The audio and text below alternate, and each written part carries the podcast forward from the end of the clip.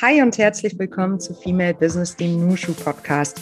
Mein Name ist Melly und ich bin Gründerin von Nushu, dem branchen- und positionsübergreifenden Business Club für Frauen. In diesem Podcast habe ich die Möglichkeit, wunderbare Menschen kennenzulernen und so auch in dieser Folge. Heute ist nämlich Dagmar Wörl bei uns zu Gast. Ihr kennt sie vermutlich alle als TV-Jurorin und zwar aus dem Format Die Höhle der Löwen. Ich will mal sagen, die Höhle der Löwinnen, das ist Wunschdenken. Und da geht es darum, dass Gründerinnen und Gründer um Investorinnen und Investoren Geld pitchen.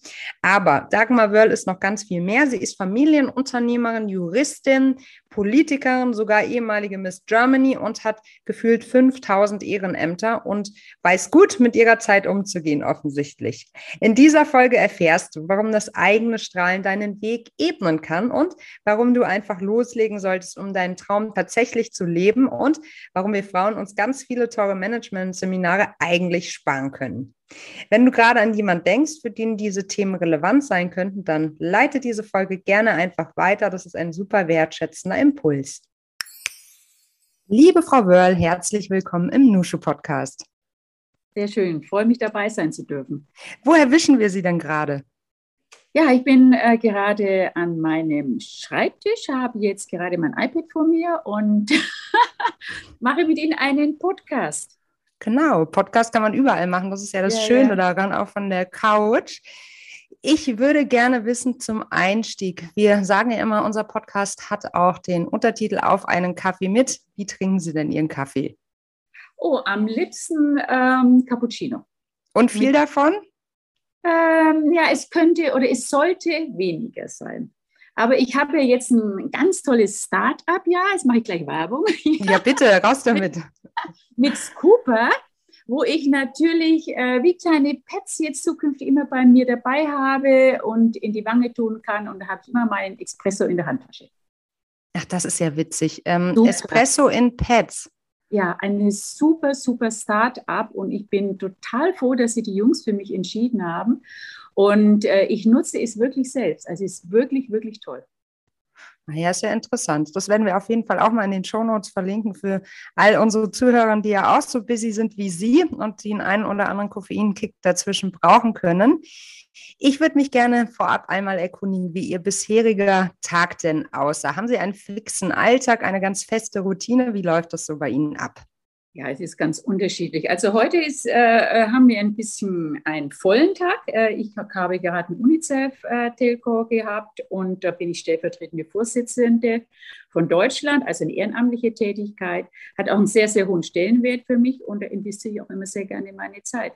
Ja, jetzt haben wir unser Gespräch und äh, danach habe ich eine Verabredung mit einem meiner Gründerteams. Da wollen wir ein neues Produkt launchen, ist aber noch ganz geheim, ist noch nicht ausgestrahlt erst im Frühjahr, also noch ganz geheim. Ja, dann hatte ich noch einen äh, Vortrag bei Studenten zugesagt und abends habe ich eben gesehen, ist hier eine Unterschriftsmappe vor meinem Tierheim, wo ich Präsidentin bin, aber es ist gleich in der Nähe, das werde ich dann nachher äh, vorbeibringen. Ja, also es liegt noch einiges vor mir. Es wird Ihnen nicht langweilig und all diese Tätigkeiten, Sie haben ja jetzt nur ein paar erwähnt. In ihrer Vita findet man so viele Ehrenämter und ähm, nebenberufliche Tätigkeiten. Das ist wirklich äh, schwer beeindruckend, wie sie sich einsetzen, unter anderem für den Tierschutz, auch eins meiner Herzensthemen. All diese Tätigkeiten gehen ja einher mit einer großen Visibilität. Ähm, begann in ihrem Lebenslauf ja schon früh. Eigentlich haben sie sich immer auf Bühnen bewegt. Bei Miss Germany, lange Zeit dann in der Politik nun im Fernsehen bei der, äh, beim, beim Gründerformat Die Höhle der Löwen. Alles Bühnen, die mit viel öffentlicher Aufmerksamkeit einhergehen und ich würde mal fast behaupten, eher männlich dominiert sind. Und das heißt ja oft, dass wir Frauen uns deutlich mehr anstrengen müssten, um uns in einer männlich dominierten Welt als kompetent herauszustellen und auch so wahrgenommen zu werden. Sie sind Unternehmerin, haben eine eigene Consulting Company, sind im Familienunternehmen engagiert und ja, diese ganzen tausend anderen äh, Tätigkeitsfelder begleiten Sie auch. Wie kam es dazu? Haben Sie sich bewusst für die Sichtbarkeit entschieden oder ist das einfach so passiert? Hm, also ich habe mich dafür nicht entschieden, auf keinen Fall. Im Gegenteil, also als Zehnjährige glaube ich, hätte ich nie geglaubt, dass ich einmal so in der Öffentlichkeit äh, präsent äh, sein werde. Ich war als Kind sehr, sehr schüchtern gewesen, war am liebsten zu Hause, habe Bücher gelesen und meine Mutter hat mich fast nicht von der Couch gebracht.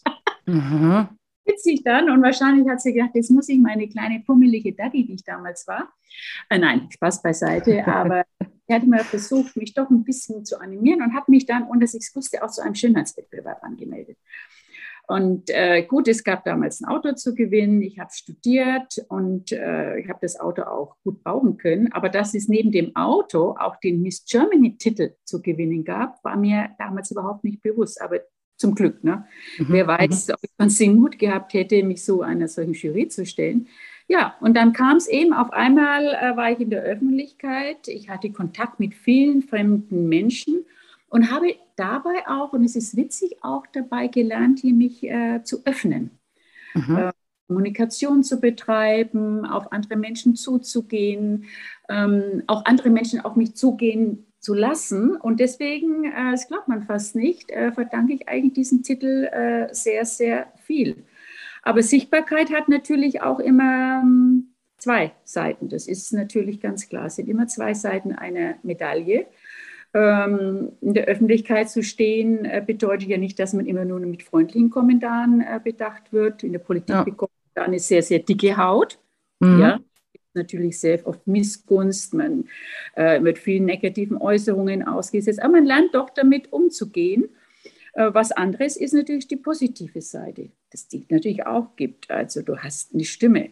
Ja, du hast eine Stimme, die man einsetzen kann, zum Beispiel in meinem Bereich, auch in der Entwicklungszusammenarbeit, die ich viele Jahre gemacht habe, auch für, für die Benachteiligten dieser Welt. Und ja, also ich glaube, es hilft auch einem, sich durchzusetzen, wenn man Argumente hat, äh, wenn man eine gewisse Hartnäckigkeit hat, die mir auch, glaube ich, zu eigen ist, dass man äh, für seine Interessen, für seine Meinungen auch Unterstützer findet. Mhm. Äh, ich glaube, man kann auch nicht so erfolgreich sein, wenn, wenn der Name auch nicht Gewicht hat. Deswegen, äh, glaube ich, ist eine gewisse Sichtbarkeit auch äh, von Vorteil. Hm. Würden Sie also so weit gehen äh, und sagen, dass man Sichtbarkeit eher lernen kann, wenn Sie sagen, dass Sie eigentlich eher schüchtern waren und das ja, also diesen Eindruck ja jetzt überhaupt nicht mehr erwecken? Es, es ist erlernbar und mhm. ich nehme mich da immer an meine Großmutter. Äh, meine Großmutter hat immer, es war eine ganz, ganz gute Frau. Ich habe auch viele Zeit mit ihr verbracht, weil ich in einem Mehrgenerationenhaus aufgewachsen bin. Also mhm. richtig Oma ne, mit Kittelschürze und Kopftuch noch. Stark, sowas gibt es auch nicht mehr, ne? Wie Nein, schön. Anne, meine liebste Omi. Nein, nein aber gibt es leider nicht mehr, lebt natürlich auch leider nicht mehr. Mhm. Aber äh, sie hat mir wirklich Werte gelehrt und äh, hat auch zu mir immer die Strahlentheorie vertreten, äh, so, so nach dem Motto, du musst positive Strahlen aussenden und nur das, wenn du tu, das tust, dann kommen auch diese positiven Strahlen zurück. Und äh, ich glaube, das kannst du natürlich auch nur, wenn du eine gewisse Sichtbarkeit hast. Wie ist das für Sie gewesen? Ich hatte es ja vorhin als These mit reingenommen, dass diese Bühnen, die Sie bespielen, ähm, eher männlich dominiert sind oder waren. Ähm, haben Sie das Gefühl gehabt, dass Sie Dinge, dass Sie sich mehr anstrengen mussten in den vergangenen Jahren? Mm, als mehr ja. als die Männer sozusagen? Äh, ja, also man muss natürlich äh, so sehen, ich war natürlich äh, sehr stark auch äh, von Vorteilen, äh, von, von Vorurteilen behaftet. Mhm. Ging schon los, als ich in den Deutschen Bundestag gekommen bin, damals noch äh, nach Bonn. Das war 1994, wo natürlich Frauen auch noch einen ganz anderen Stellenwert hatten wie heute. Äh, wo man sich bewerben konnte, in welchen Ausschuss man möchte. Ich war Unternehmerin, ich war Rechtsanwältin. Daher war es für mich natürlich selbstverständlich, dass ich in den Wirtschaftsausschuss äh, dachte, dass ich kommen möchte. Ja, und hat es natürlich äh, geheißen, Moment, Moment, äh, äh, bist doch eine Frau und als eine Frau geht man doch einmal in den Familienausschuss oder in den Gesundheitsausschuss. Ähm, das ist, ähm, ja, das waren damals äh, diese, diese Vorurteile auch, äh, wo man Frauen gern hingesteckt hat. Aber ich war, wie gesagt, ich hatte so eine gewisse Hartnäckigkeit und ein gewisses Durchsetzungsvermögen. Ich habe es dann doch geschafft, in den Wirtschaftsausschuss äh, zu kommen, war damals auch eine der ersten Frauen gewesen. Mhm. Aber äh, man hat gesehen, Vorurteile sind auf jeden Fall da. Und äh, was man äh, natürlich, äh, man muss diese Vorurteile natürlich begegnen, indem man Leistung äh, zeigt und natürlich vielleicht ein bisschen mehr arbeiten muss als andere. Wie sind Sie das angegangen? Sie sagen mit Hartnäckigkeit, aber haben Sie einfach darauf beharrt oder wie macht man das? Sich so durchzusetzen, wenn es auch darum geht, ähm, ja, den, den Platz einzunehmen, den man vielleicht einnehmen möchte?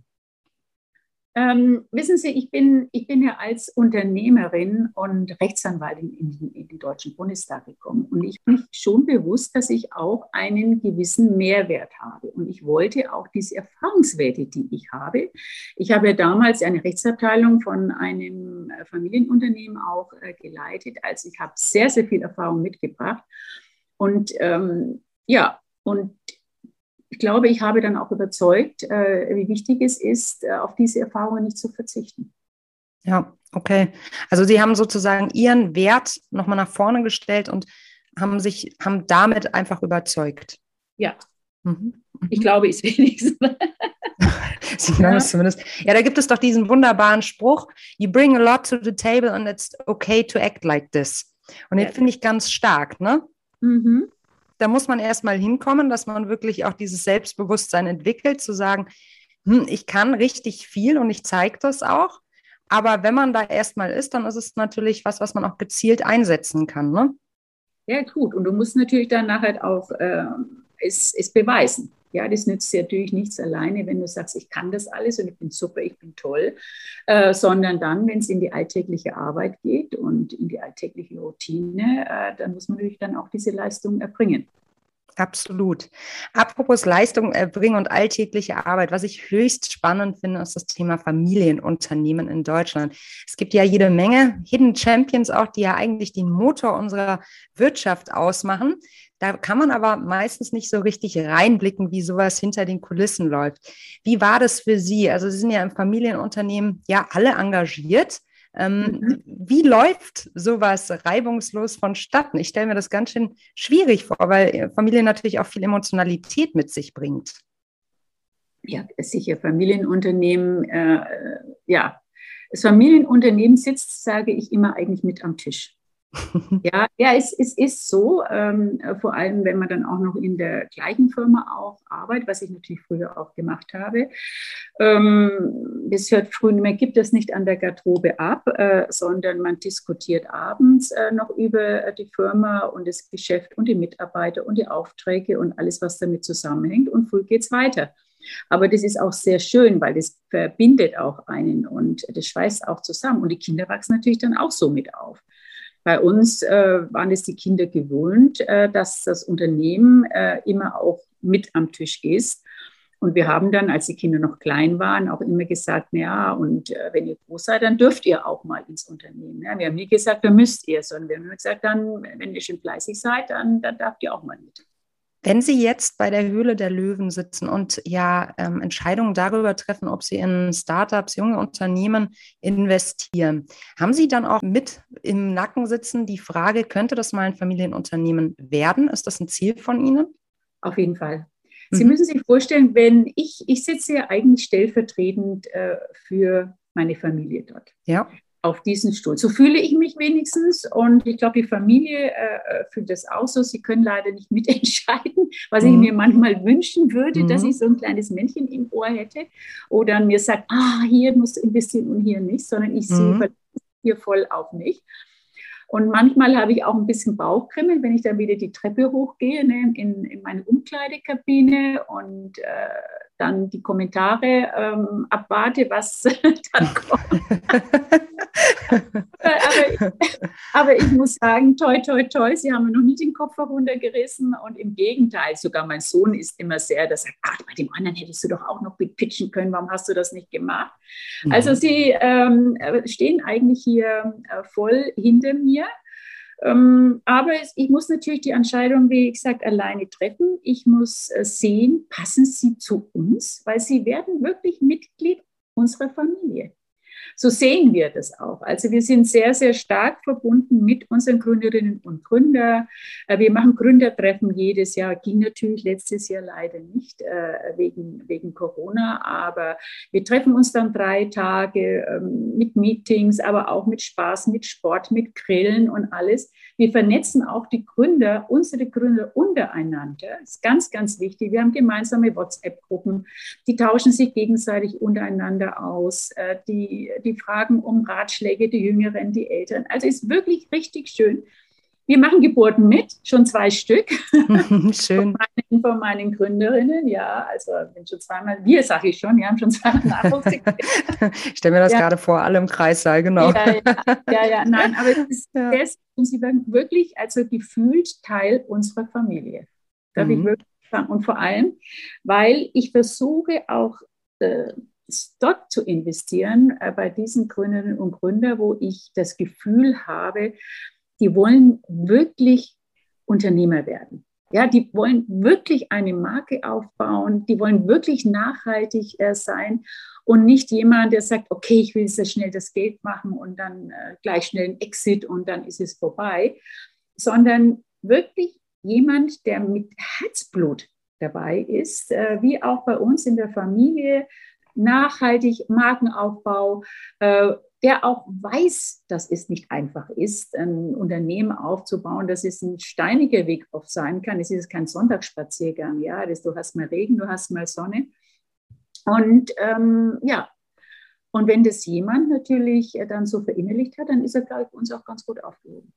Das klingt sehr spannend. Ich würde ganz gerne ähm, dieses Thema ja, langer Weg, steinig und man muss auch wissen, worauf man sich einlässt, noch mal ein bisschen genauer mit Ihnen diskutieren. Wir haben ja doch ähm, in Deutschland ein, eine Herausforderung in Bezug auf, das, äh, auf die Geschlechterverteilung bei den Gründerinnen und Gründern.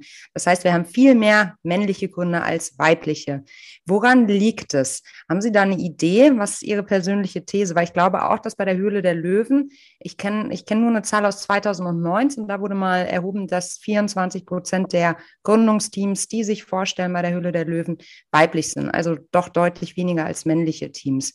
Wie ist das für Sie? Wie ist das aus Ihrer Sicht?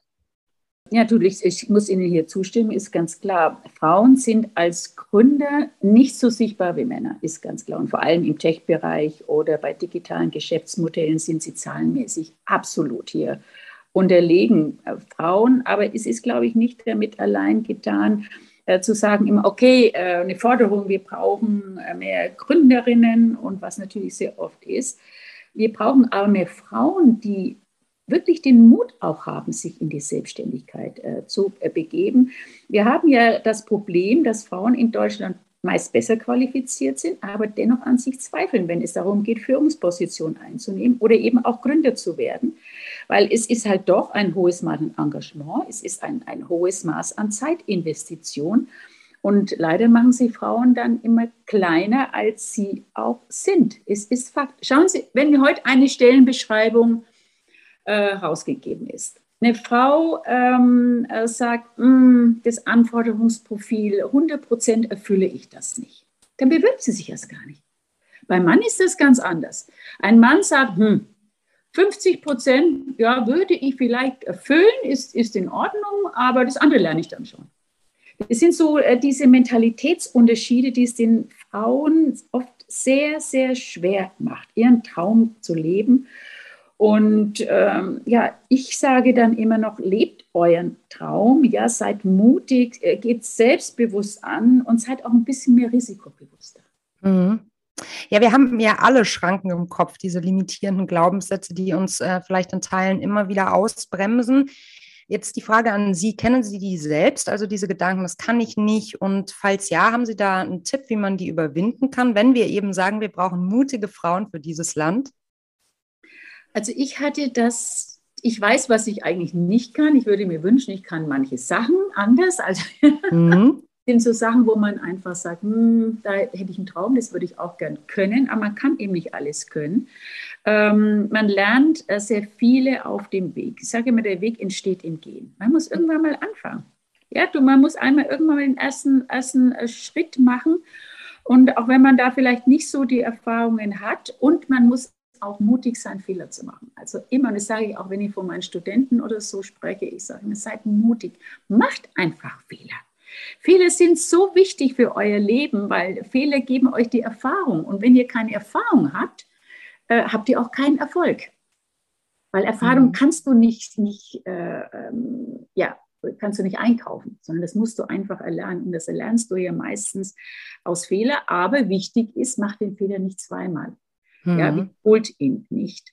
Ähm, Fehler gehören zum Leben eben äh, dazu. Deswegen, ich sage immer, Learning by Doing ich würde jetzt nicht sagen, dass ich sage, hm, das kann ich nicht. Also ich weiß, dass ich gewisse Dinge nicht kann. Ich bin zum mhm. Beispiel Elektrik, kann ich überhaupt nicht. Ja, ich lasse jeden Finger von der Steckdose. Mhm. Mhm. Ja, viele sagen, ja, äh, manche, man muss ja nicht alles können. Aber, das ist wohl richtig. Ja, ja, ja. Und man muss auch den Mut haben zu sagen, das kann ich nicht. Das können andere einfach besser. Ja. ja. man muss sich eben auf seine Fähigkeiten, äh, die man hat. Und wir Frauen haben immens, immens viele äh, Fähigkeiten, was Männer einfach nicht haben. Was Männer, die haben auch ihre Fähigkeiten in ihrem Bereich. Aber was Männer in teuren Management-Seminaren äh, sich aneignen, das haben wir, wir schon, schon intus. Also das, was ja manchmal wirklich phänomenal ist, äh, äh wo man sagt, ähm, wir haben diese Intuition, die auch ähm, wichtig ist zum evolutionstechnischen Überleben. Ja, und ich sage auch, wir haben diese Fähigkeiten auch für diese Arbeitswelt äh, 4.0. Ja. Weil wir eben diese Teamfähigkeit haben, was diese Schlüsselqualifikation der Zukunft ist. Wir haben den Mut zu kooperieren, was ja früher überhaupt kein Thema war. Und deswegen immer Frauen voran. Also nicht den defizitorientierten Blick wagen, sondern eher darauf, was man schon kann und äh, was man vielleicht auch noch alles erlernen wird auf dem Weg. Also eher ein positiver Blick. Passt auch zu der Strahlentheorie sozusagen von ihrer Oma. Uroma war es, glaube ich, ne? Nein, es war meine Oma. Oh, die Oma. Okay, alles ja. klar. Ich würde ganz gerne nochmal nachfragen. Sie sagten gerade, ähm, Fehler machen ist wichtig. Was war denn Ihr wichtigster Fehler? Können Sie den so benennen? Nein, kann ich nicht machen. Also es waren bestimmt viele Fehler dabei, aus denen ich äh, gelernt habe. Aber wo ich jetzt sagen könnte, der wichtigste Fehler, ja, kann ich nicht. Kann der nicht. eine, der alles mhm. verändert hat? Mhm. Mhm. Kann ich viele. nicht sagen. Es sind ja meistens die vielen kleinen Dinge, die mhm. das machen. Mhm. Ja, und ähm, nein, kann ich jetzt nicht sagen. Ich würde dann gerne nochmal äh, einen Aspekt aufnehmen, den Sie vorhin schon erwähnt hatten, das Thema Entscheidungen treffen. Bei Hülle der Löwen müssen Sie ja wirklich ohne eine tiefe vorherige Marktanalyse eine Einschätzung treffen und dann auch noch eine Entscheidung treffen. Das stelle ich mir wahnsinnig herausfordernd vor. Sie haben es ja vorhin auch schon gesagt. Wie wägen Sie da die Risiken für sich ab? Also ist natürlich nicht so ganz einfach, weil wir nicht sehr, sehr viel Zeit haben. Mhm. Äh, Sie müssen sich jetzt vorstellen, wir haben keine Ahnung, was auf uns zukommt. Also manche denken ja immer, wir werden da vorher gebrieft und wir wüssten das alles. Wir wissen absolut nicht, nichts. Wir werden auch getrennt. Ja, also wir müssen auch, wenn, wenn, also wir machen am Tag ungefähr fünf Pitche und mhm. jeder Pitch ist circa eins bis zwei Stunden lang. Also das wird dann zusammengeschnitten auf 10 bis 15 Minuten. Also leider sind viele, viele tolle Fragen, die wir auch an die Gründer stellen und die super Antworten der Gründer äh, werden weggeschnitten, aber natürlich aus zeittechnischen Gründen, was ich immer mhm. sehr, sehr schade finde, weil viele Menschen vor dem Apparat, Fernsehapparat, natürlich dann sagen, wie kommen die jetzt darauf? Das ist doch so ein tolles Produkt, warum haben die das jetzt nicht gepitcht? Ja, mhm. dass es äh, vielleicht aus den Fragen und Antworten kam, die dann nicht zu sehen sind im Fernsehen. Das ist natürlich immer sehr, sehr schwer vermittelbar. Also wir wissen absolut nichts. Wir werden auch ganz stark getrennt von den Grünen und Grünen, dass wir ihnen nicht zufällig am Gang, gegen, also die am Gang treffen. So, und dann kommt natürlich äh, diese Menschen herein. Wir sehen vorher schon, wenn wir uns setzen auf unseren Sessel, dann haben wir so 20 Minuten Pause dazwischen immer, zwischen den einzelnen Pitchen, natürlich schon die Produkte, die sind inzwischen aufgebaut worden, dann rätseln wir, was könnte es sein. Aber dann kommen die Gründerinnen und Gründer herein. Und dann für mich persönlich ist natürlich wichtig erstmal hm, der erste Eindruck. Ja, äh, äh, wie ist diese Person? Was hat sie für eine Geschichte um ihr Produkt, um ihre Idee? Ähm, und dann kommen natürlich die ganzen Fragen, die wir stellen. Und man hat, wie gesagt, man hat sehr, sehr wenig Zeit. Man muss sich auf das verlassen können, was einem die Gründer auch antworten. Leider stellt sich auch manchmal heraus, dass dem dann nicht die Wahrheit entspricht. Dann kommen dann die Deals natürlich im Anschluss dann nicht äh, zustande zustande. Aber ich habe ja, äh, wir haben ja in unserer Firma natürlich auch andere Startups, die nicht aus der Höhle der Löwen sind. Ist natürlich einfacher. Wochenlang Zeit, da kannst du, dann triffst du die Menschen vorher, du schaust dir die Businesspläne an. Und dann hast du natürlich eine einfachere Entscheidung. Und hier musst du dich schnell entscheiden. Und jetzt kommt natürlich das andere noch dazu. Äh, inzwischen ist es ja nicht mehr so, ähm, dass die Gründer also sehr froh sind, wenn, wenn sie uns bekommen als Investor, sondern sie haben ja oft sehr, sehr viele Angebote von den Löwen. Ja, das ist ja nicht nur ein Löwe, der oft Interesse hat, es ist ein zweiter, ein dritter Löwe. Und auf einmal beginnt der Kampf zwischen den Löwen. das mhm. muss ich auch erst mal lernen. Mhm. Und da geht es ja dann auch darum, die Kooperation gut zu schließen, ne? Naja, das ist, ist ganz klar. Auch gibt es dann nach Kooperationsdeals äh, und dann mhm. Anschluss, äh, wenn es vorbei ist, dann wird natürlich das überprüft. Äh, dann, also wir haben zum Beispiel eine Cloud, dann können dann die Gründer alles hochladen, ihre Businesspläne und alles, was zusammenhängt, äh, was auch nicht zur Sprache gekommen ist. Ja, und dann kommt es, äh, wenn dann die Chemie passt, wenn das Produkt gut ist, äh, wenn die Aussagen stimmen und wenn wirklich ein Markt dafür vorhanden ist, dann kommt es dann zur Vertragsgestaltung und dann geht's los. Und dann geht's los. Wie ist das? Sie sagten gerade, der erste Eindruck zählt. Was macht für mhm. Sie einen guten ersten Eindruck aus? Also wichtig ist natürlich, wie gesagt, der Funke muss überspringen. Man muss einfach das Feuer des Gründers merken. Mhm. Sie müssen für Ihr Start-up und Ihr Produkt einfach äh, äh brennen. Wissen Sie, wenn ich das Gefühl habe, ach, der hat noch einen Job und der macht das jetzt nur ein bisschen so nebenbei, ja, dieses Start-up, das, das ist da nicht. Ich muss, das ist ein Ausschlusskriterium. Mhm. Ich muss das Gefühl haben, er geht darin auf, er, er, wie gesagt, er brennt dafür, er will unbedingt Unternehmer werden und wie gesagt, für mich persönlich. Äh, jeder Löwe hat äh, andere Tensionen, aber für mich persönlich ist wichtig, dass wirklich jemand eine Marke aufbauen will. Mhm. Ähm, wenn ich dann das Gefühl habe, ähm, dass auch die Gründe, weil man sind ja oft mehrere, die äh, vorne stehen, dass sie auch sehr, sehr gutes Team sind, sehr gut harmonieren, dass sie komplementär aufgestellt äh, sind, ja, das sind schon mal einige gute Voraussetzungen. Mhm.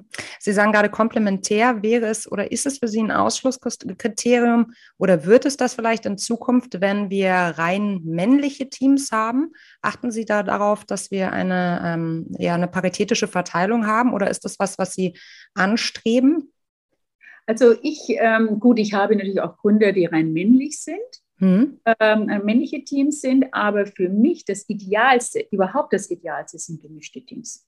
Mhm. Weil ähm, es gibt ja auch Statistiken, das zeigen ja auch viele Statistiken, dass gemischte Teams einfach erfolgreicher sind, weil sie sich auch am besten ergänzen. Einem auch aufgrund äh, der unterschiedlichen Fähigkeiten, auch von Männern und Frauen, ähm, dass eben zukünftig auch dieses Kooperationen, gemeinsam am Tisch sitzen, gemeinsam entscheiden, viel, viel mehr ausgeprägt ist als noch in der Vergangenheit und ergänzen sich einfach gemischte Teams besser. Wir mischen die Karten jetzt einmal komplett neu und machen Sie statt zu Löwen zur Chefredakteurin eines Leitmediums mit sehr hoher Reichweite. Welche Schlagzeile würden Sie gerne zum Thema Unternehmertum und Frauen lesen und was soll in dem Artikel stehen? Oh, es wird aber ein langer Artikel, oder? Kommt drauf an, auf Ihre Gedanken zum Thema. ja, ich glaube, äh, ich glaube, das Wichtigste ist, äh, Frauen Mut zu machen. Also ich bekomme ja auch äh, sehr viel Anschreiben von Frauen, wo sie mich einfach um Rat fragen. Soll ich, soll ich gründen? Ich habe da so eine Idee und, und etwas. Also vielleicht als Überschrift würde ich vielleicht sagen, lebt euren Traum. Mhm. Ja, und äh, dann in, in dem Artikel einfach Mut machen, ähm, dass sich die Frauen an, auch in sich selbst hineinhorchen, okay, wo sind meine Stärken, sich ihre Stärken bewusst äh, werden, vielleicht auch darauf äh, hinweisen, ähm, dass sie auch geduldig sein müssen, Erfolg kommt ja nicht äh, über Nacht, auch vielleicht Vorbilder aufzeigen, weil mhm ist, glaube ich, ganz wichtig. Wir haben tolle Frauen als Vorbilder. Zum Beispiel, wenn Sie Augusta Ada äh, Lovelace nehmen, ja, der hat 1840 ja. äh, die Programmiersprache Ada erfunden. Wer weiß das schon? Also 125 Jahre, ja. bevor Bill Gates überhaupt Microsoft gegründet hat. Ja, also es gibt so, so viele tolle Frauen. Und vor allem auch den Mut, sie zu sagen, äh, schließt euch Netzwerken an. Ja, weil Netzwerke äh, ist ja etwas, was vor einigen Jahren hatten Frauen überhaupt keine Netzwerke. Und inzwischen gibt es so, so, so tolle, tolle in diesem Bereich, äh, wo man Wissen austauschen kann, wo man Kontakte knüpfen kann, wo man nachfragen kann, wenn, wenn man sich bei irgendetwas äh, nicht sicher ist. Ähm, also dieser Zugang zu Wissensaustausch ist hier enorm wichtig. Also das würde ich auch in dem, in dem Text vielleicht nochmal darauf hinweisen. Da sprechen Sie mir natürlich aus der Seele. Ich würde jetzt gerne zum Abschluss noch mit Ihnen eine Runde Quick and Dirty spielen. Das geht so. Ich stelle Ihnen eine Frage und Sie antworten idealerweise in einem Satz. Wie klingt das? Ja, bitte. Gut. Was war der Moment, der für Sie Ihr bislang größtes Erfolgserlebnis war? Oh, größtes Erfolgserlebnis ist natürlich immer für jede Frau die Geburt ihrer Kinder. Und beruflich würde ich sagen, ja, mein zweites Staatsexamen und dann äh, der Einzug in den Deutschen Bundestag. Was war die größte Herausforderung in Ihrer Karriere in den letzten zwei Jahren? In den letzten zwei Jahren, wenn Sie, Sie insgesamt gefragt hätten, hätte ich gesagt, äh, Vereinbarkeit von Familie und Beruf. Mhm. Weil als ich in den Deutschen Bundestag gekommen bin, gab es nämlich noch kein Handy, äh, nichts, äh, sondern auch kein Tablets, äh, sondern die Hausaufgabenkontrolle hat hier wirklich über Telefon stattgefunden. Ja, Wahnsinn. Mhm. Das kann man sich heute gar nicht mehr vorstellen. Ich hatte mhm. damals Bücher doppelt von meinen Kindern von der Schule, ähm, um mit ihnen auch Hausaufgaben von Bonn und später aus von Berlin aus äh, zu machen. Also ich glaube, das war die größte Herausforderung. Wer hat Sie in Ihrer Karriere am meisten unterstützt? Meine Mutter, sehr, sehr stark, die sich viel um meine Kinder gekümmert hat und mein Mann, der, obwohl er voll eingespannt war, auch zu Hause war und auch schon einen gewissen Mutterersatz war. Und immerhin den gestanden hat.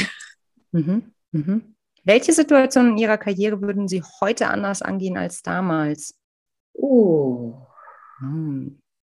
Da müsste ich jetzt ein bisschen mehr reden als zwei Sätze. Ähm, Holen Sie gerne aus. Hm? Ähm, es sind vielleicht zwei Punkte. Äh, äh, zwei Punkte. Der eine Punkt, äh, dass ich vielleicht früher in die Entwicklungszusammenarbeit gegangen wäre, als ich am Schluss, ich war nur acht Jahre, ich sage nur acht Jahre am Schluss in der Entwicklungszusammenarbeit tätig. Und vorher, äh, dass ich ähm, gleich mein Amt als maritime Koordinatorin bei der Kanzlerin angestrebt hätte und nicht äh, Luft- und Raumfahrt. Ich war ja damals auch für Luft- und Raumfahrt zuständig, sollte Luftfahrtkoordinatorin werden. Aber mein Mann hatte damals äh, ja Airlines, war Inhaber von Airlines gewesen und dann hat äh, Lufthansa interveniert. Das geht überhaupt nicht, ja, wenn der Mann hier auch im Luftbereich tätig ist, dass die Frau auch äh, im Luftbereich hier aktiv ist. Mm.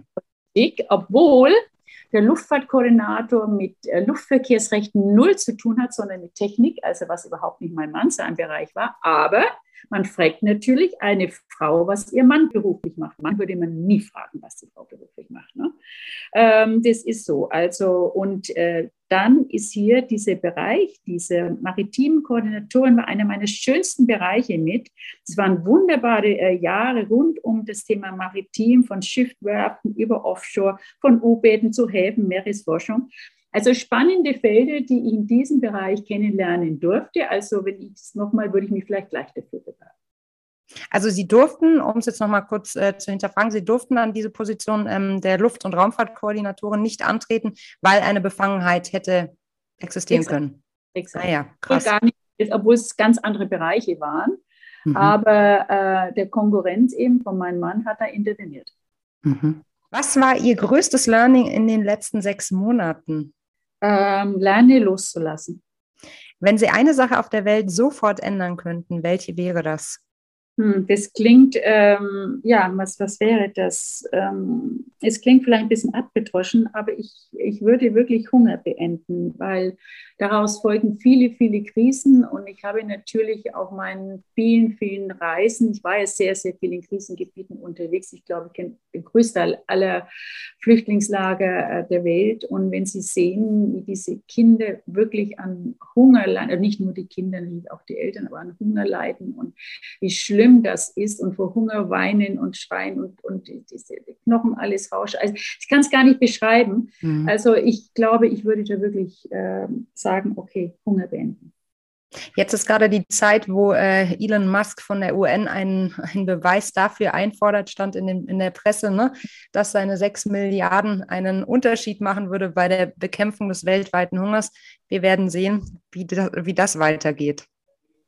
Ja, es, es, äh, es ist weiter, wir dürfen vor allem die Augen nicht davor verschließen. Ja, ja. die westliche Zivilisation macht die Augen halt äh, lauter zu, aber wir müssen uns immer wieder dieses Elends auch bewusst sein, denn nur dann können wir auch für Veränderung kämpfen. Ne?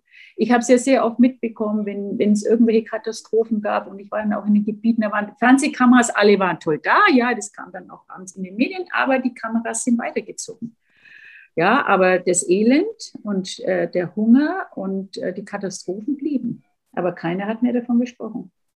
Ja, es ist erstaunlich, wie wir Menschen immer uns emotional auch distanzieren können. Ne? Also wenn es um das Thema Tierwohl geht, Massentierhaltung, genauso wie um Hunger, das sind so eklatante oder Klimakrise, das sind so eklatante Notstände auf der Welt vorhanden. Aber wenn sie auch nur etwas weiter sozusagen von der Distanz entfernt sind, sind wir sehr gut darin, das einfach von uns abzutrennen. Das ist erstaunlich. Ja, man sagt, oh Gott, ist das alles schlimm und es ist ja, ja furchtbar. Aber dass jeder, wenn er nur ein bisschen etwas machen würde, jeder hat die Möglichkeit, auch nur ein bisschen zu helfen.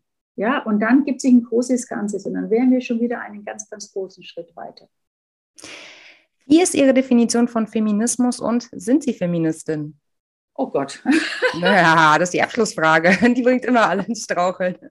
Also Definition äh, von Feminismus ist Ihre so ganz, ganz persönliche. Ich würde sagen, mach, was du willst und lass dir von keinem Vorschreiben, wie du eine Sache machen sollst. So würde ich es vielleicht äh, beschreiben, ja? Und da und unter dieser Definition sind Sie Feministin? Nein, ich würde sagen, ich bin keine Feministin. Vielleicht in abgeschwächter Form vielleicht, aber ich würde mir eigentlich wünschen, ähm, dass wir irgendwann geschlechterneutral agieren. Ja, dass sie die Leistung zählt und nicht das Geschlecht. Und wenn wir das mal geschafft haben, dann sind wir einen großen Schritt weiter.